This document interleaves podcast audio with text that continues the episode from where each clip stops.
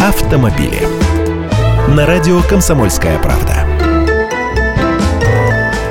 Здравствуйте! Скоростных дорог в России становится все больше. Вот и на участке трассы М11 Москва-Санкт-Петербург в обход Вышнего Волочка уже предстоящей весной могут увеличить максимальную скорость до 130 км в час.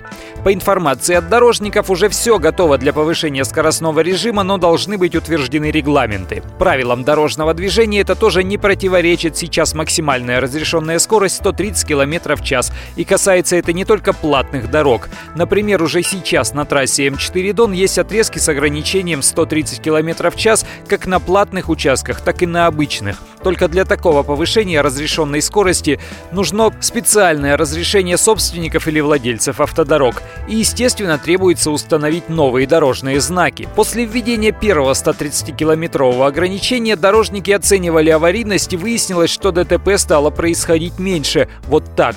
Недавно я говорил о возможном появлении ограничения в 120 км в час и на участке трассы М3 Украина в Калужской области. В остальных же местах максимально разрешенная скорость прежняя 90 км в час за городом на обычных дорогах и 110 км в час на автомагистралях. Правда, есть исключения, например, на Московской кольцевой разрешается набрать 100 км в час.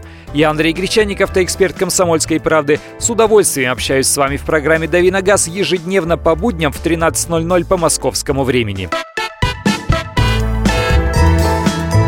Автомобили.